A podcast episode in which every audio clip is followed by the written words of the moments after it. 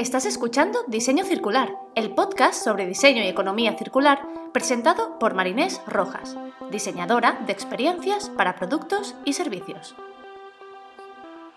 En este espacio, Marinés junta su pasión por la creación de negocios con su amor por el planeta y el hacer las cosas de otra manera.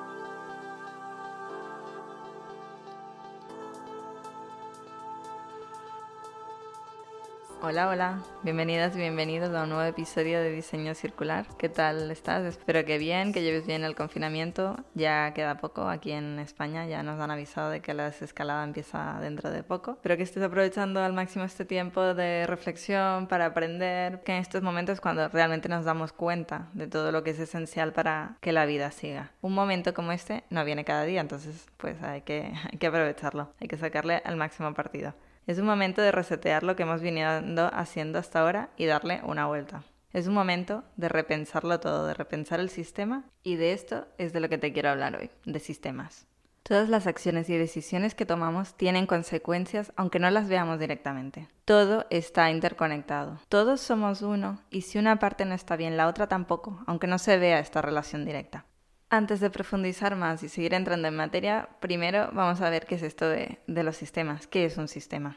Un sistema es un conjunto de componentes relacionados que trabajan juntos en un entorno particular para realizar las funciones necesarias que necesita este sistema para cumplir sus objetivos. Es decir, una serie de componentes que están relacionados entre sí trabajan juntos en un entorno para cumplir los objetivos de este sistema del cual forman parte. Los sistemas están absolutamente en todas partes, de todas las maneras, formas, tamaños, desde, por ejemplo, el funcionamiento del cuerpo, tenemos el sistema nervioso, neurológico, digestivo, cardiovascular, y podríamos estar hace un rato, hasta la posibilidad infinita del espacio, nuestro mundo está formado por sistemas interconectados e interdependientes. Ahora te he hablado de que hay sistemas en todas partes, pero digamos que hay tres sistemas principales en los que vivimos. Está el sistema humano, que nos incluye a nosotros, a nuestro lenguaje, a la sociedad, la manera de comunicarnos, de hacer. Luego está el sistema industrial, que se refiere a nuestra economía. Y luego está el sistema natural, que es el ecosistema, el medio ambiente. Hay que entender que todos los sistemas están interconectados, aunque a simple vista no lo parezca. Estos tres sistemas, personas, economía y medio ambiente, son interdependientes. La vitalidad de uno afecta la vitalidad de todos ellos. Es lo que te comentaba. Si uno está mal, los otros en algún punto van a empezar a estar mal. Esto es algo clave, algo importante que tenemos que entender para empezar a desarrollar el pensamiento sistémico y más adelante el diseño sistémico. Parece algo muy obvio, pero solo lo vemos así cuando conocemos estas conexiones. Si vemos las cosas por separado, no entendemos la magnitud y el alcance de, las cosas. ¿Cuáles son las características de un sistema o los principios de un sistema para ser considerado de esta manera? Un sistema es dinámico, está en constante cambio, está siempre evolucionando, está conectado a diferentes elementos, actores, acciones, partes, tiene límites, está abierto al impacto del entorno y es complejo. Una complejidad organizada, pero es complejo. Ahora que entendemos lo que es un sistema y cómo funciona, ¿cómo podemos diseñar uno? Para esto es fundamental que hagamos un cambio de chip, un cambio de mentalidad para desarrollar el pensamiento sistémico. ¿Y esto qué quiere decir? ¿Que ahora no pensamos en sistemas? Pues no. No, no todo el mundo y no en general. Igual que ocurre con el modelo económico del cual partimos, que es una economía lineal, con nuestra forma de pensar pasa lo mismo. Partimos de un pensamiento lineal. El pensamiento lineal es un pensamiento reduccionista y de statu quo que refuerza la idea de que el mundo se divide en pequeñas partes, en fragmentos manejables que se pueden controlar, donde los problemas se tratan de forma aislada, en lugar de ver el conjunto complejo e interconectado. Si pensamos y solucionamos problemas de esta manera, es muy fácil dejarse muchas cosas de lado. Suelen ser soluciones superficiales a problemas complejos. Y esto puede que a corto plazo nos ayude, nos resuelva el problema, pero a medio y largo plazo todo se empiece a romper y se crean consecuencias no deseadas. Hay que entender que los problemas nunca existen de forma aislada, siempre están rodeados de otros problemas. Me gustaría compartir contigo un ejemplo donde se explica muy bien cómo funciona un sistema. Este ejemplo lo encontré haciendo un poco de investigación y la verdad que me reí mucho porque es tremendo. Y es un ejemplo real. Supongo que lo han exagerado con el tiempo y con la historia, pero es real. En los años 50, en Borneo, empezaron a tener problemas de malaria, ya que había una plaga, bueno, una locura con los mosquitos, y necesitaban ayuda, por lo que llamaron a la Organización Mundial de la Salud. La Organización Mundial de la Salud perfecto, no te preocupes, tenemos una solución aquí ya en el cajón. Y la enviaron sin, sin entender bien el problema, sin entender las consecuencias. Enviaron un pesticida, un DDT se llama, para solucionar el problema de los mosquitos y por ende de la malaria. Murieron los mosquitos y con ellos la, la malaria. Y hasta aquí todo bien. La solución a corto plazo, súper buena. Pero ¿qué pasó? Que hubo un montón de efectos colaterales, ya que no solo murieron los mosquitos, sino que también murieron las avispas. Estas avispas ayudaban a controlar la población de unas orugas que al no estar se empezaron a reproducir y a comer el techo de las casas de la gente. Claro, se volvieron a quejar de, oye, es que se nos está cayendo el techo encima. Pero es que no acabó ahí. Los insectos afectados, los mosquitos, las avispas, por este pesticida, eran ingeridos por unos geckos, que son como unas lagartijas, y estos a su vez eran comidos por unos gatos. ¿Qué pasa? Que los geckos fueron comiendo, comiendo, comiendo, el DDT, el producto, no lo iban asimilando y por tanto lo iban acumulando en, la, en su cuerpo. Los gatos al comerlos, pues se murieron. Y así, al morirse los gatos, floreció toda una plaga de ratas. Al final, veis las consecuencias de no entender bien el problema lo que volvieron a llamar a la Organización Mundial de la Salud, oye, tenemos una plaga brutal de ratas, necesitamos ayuda. Y claro, todo se había empezado a descontrolar y para equilibrar la situación, otra vez desde la organización dijeron, vale, tenemos otra solución, no os preocupéis. Y lo que hicieron fue enviar gatos que tiraron unas cajas con paracaídas en la isla para que se solucionara el problema de las ratas. Y sí, se solucionó. Pero para que veáis de un problema que era la malaria, como por no ir más allá y entender en profundidad lo que estaba ocurriendo, al final hubo una serie de consecuencias no deseadas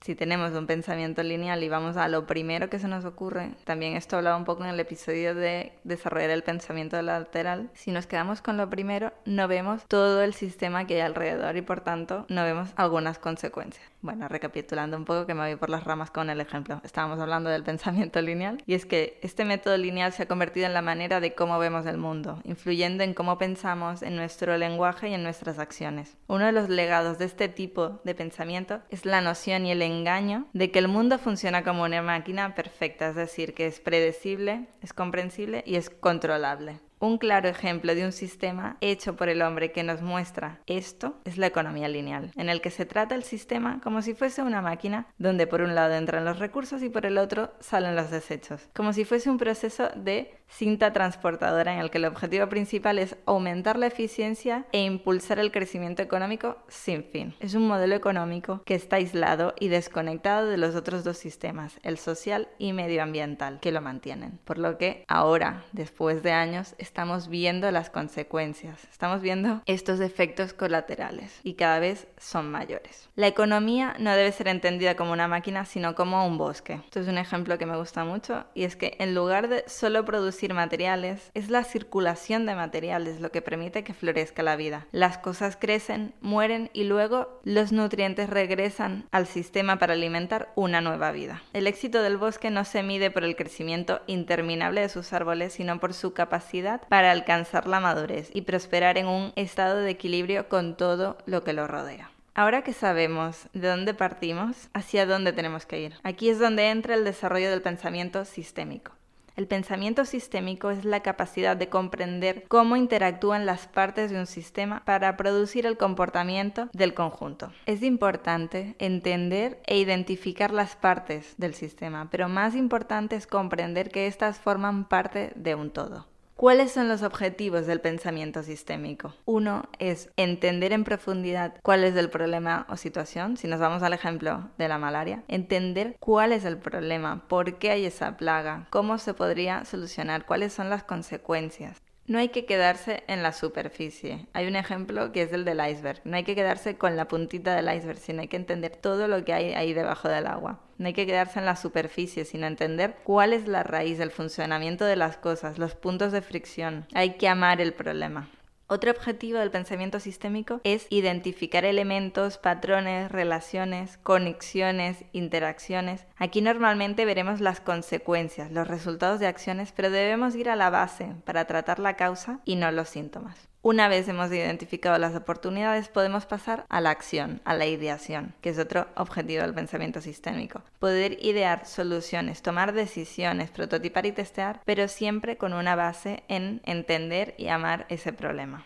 Otro objetivo es poder crear sistemas más robustos, más complejos y que sean más sólidos a largo plazo, no quedarnos con el cortoplacismo.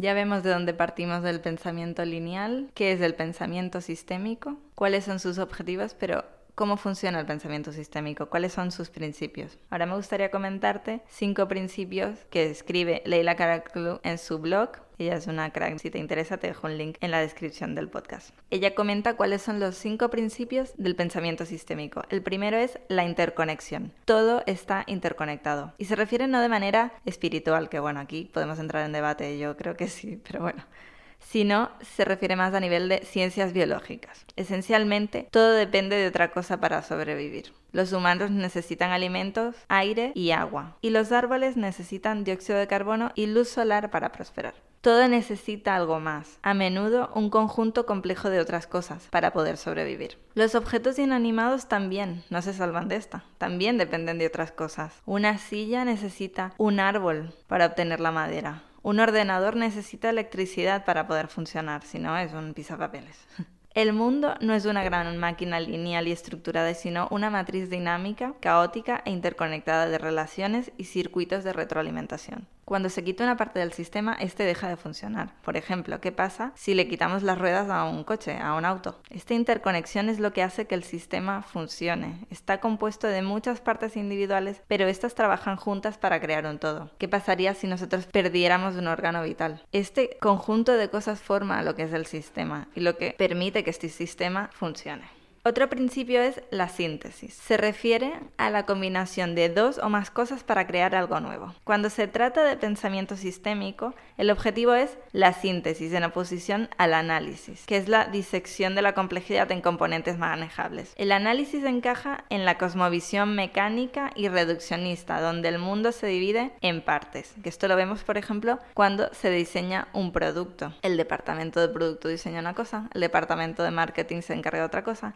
todo muy separado. Por tanto, no hay una alineación, no hay vinculación entre estos diferentes grupos y el objetivo no es un objetivo común. Otro principio es el emerger o la aparición. Las cosas más grandes emergen de partes más pequeñas. Emerger es el resultado natural de las cosas que se unen. Es el resultado de las sinergias de las partes. Se trata de la no linealidad y la autoorganización. Por ejemplo, un copo de nieve se forma a partir de factores ambientales y elementos biológicos. Cuando la temperatura es correcta, las partículas de agua congeladas se forman en hermosos patrones fractales alrededor de una sola molécula de materia, como una mancha de contaminación, una espora o incluso incluso células muertas de la piel. Otro principio son los bucles de retroalimentación o feedback loops. Todo está interconectado, por lo que hay bucles de retroalimentación y flujos constantes entre los elementos de un sistema. Los dos tipos principales de bucles de retroalimentación o feedback loops son bucles de refuerzo y bucles de equilibrio. Un bucle de retroalimentación de refuerzo sucede cuando los elementos de un sistema refuerzan más de lo mismo, como el crecimiento de la población o el crecimiento exponencial de algas en un estanque. Al reforzar los bucles, una abundancia de un elemento puede refinarse continuamente, lo que a menudo lleva a que se haga cargo. Y esto pues no suele ser bueno ya que crea inestabilidad.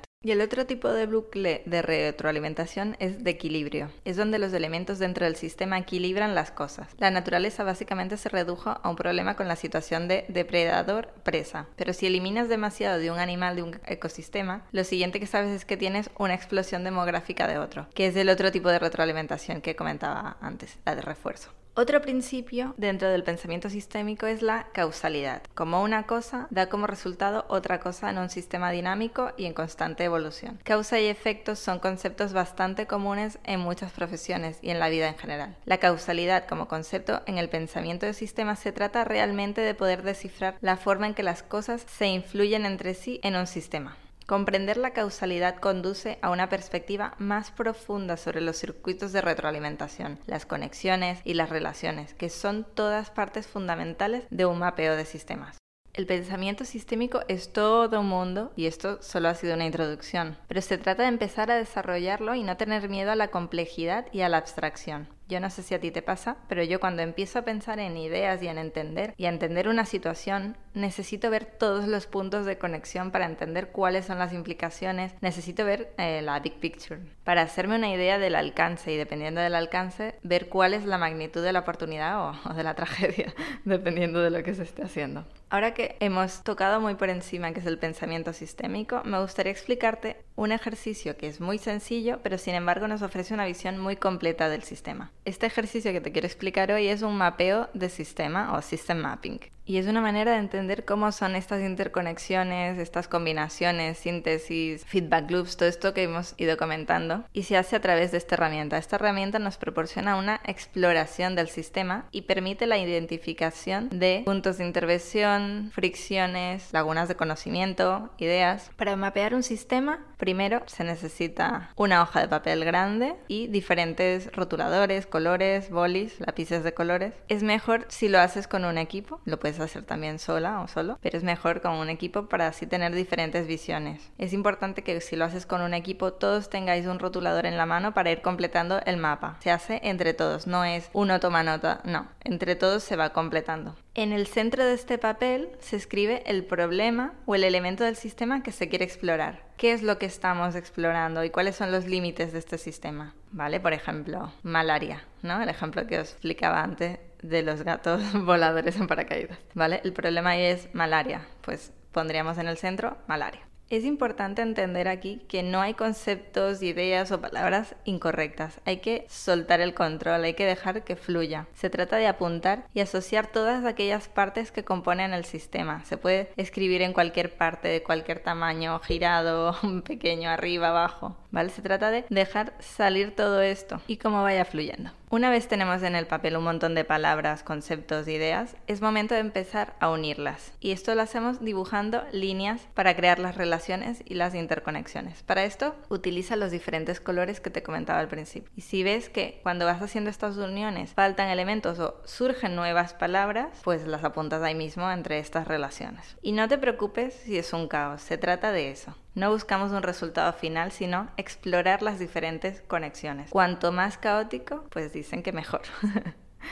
Si tienes OCD, esto bueno, es un ejercicio para salir de la zona de confort. Una vez tenemos dibujada todas las líneas, ahora se trata de identificar las áreas que son clave, cuáles son esas interconexiones, cuáles son esas relaciones, qué ha salido, porque claro, aquí lo hemos hecho en equipo, por tanto, a lo mejor de esta relación con nuestro equipo han salido cosas nuevas, cosas que no teníamos ni idea de que podían estar ahí conectadas. Ahora con todo este mapeo, que será un caos, pero ya veréis definidos cuáles son esas áreas, define tres nuevas ideas que hayan salido a partir del mapa. ¿Qué tres cosas has descubierto con tu equipo relacionado con este problema que estáis trabajando. Y una vez tengas estas ideas, pues ya el procedimiento sería decidir en cuál te vas a enfocar para trabajar, convertirla en un reto de diseño, crear un prototipo, testearla. Si no sabes muy bien cómo proseguir, te recomiendo que escuches los episodios 17, 21, 23 y 24. Para entender un problema desde la raíz es importante que sepamos cómo conectar los puntos, encontrar patrones, buscar conexiones y nunca dejar de explorar. Desarrolla tu curiosidad y ve más allá. Cuando comprendamos realmente el funcionamiento de las cosas y de que esto es mucho más grande que nosotros, podremos ver lo maravilloso y lo complejo del sistema que nos rodea. Para comprender algo correctamente, las partes deben entenderse en relación con el todo. Cuanto más salgamos de la zona de confort, más curiosos seamos, más descubriremos cómo funcionan los sistemas del mundo y qué oportunidades hay para crear un cambio positivo. Si te interesa profundizar en este tema, te voy a dejar una serie de links en la descripción del podcast. Y nada, hasta aquí el episodio de hoy. Si tienes dudas, quieres compartir algún ejemplo, quieres hablar conmigo para una posible colaboración o simplemente pues pasar a saludar, no dudes en escribirme a hola@marinesrojas.com por LinkedIn o por Instagram que he creado un nuevo canal arroba circular. Si quieres saber más información de cómo he llegado hasta aquí, quién soy y qué puedes hacer tú, accede a www.marinesrojas.com. Concretamente te recomiendo que revises el apartado de recursos ya que tengo un montón de vídeos, libros, podcasts, de material que he ido recopilando y que es muy interesante. No olvides suscribirte para así recibir cada viernes una notificación cuando salga un nuevo episodio y si tienes un momento Por favor, me encantaría que pudieses valorar el episodio. Tu feedback es bienvenido y me ayuda muchísimo a seguir aprendiendo, crecer y ofrecerte el mejor contenido. Recuerda, si la vida es circular, ¿por qué todavía pensamos de manera lineal? Nos vemos el próximo viernes, dentro de 15 días. Un abrazo.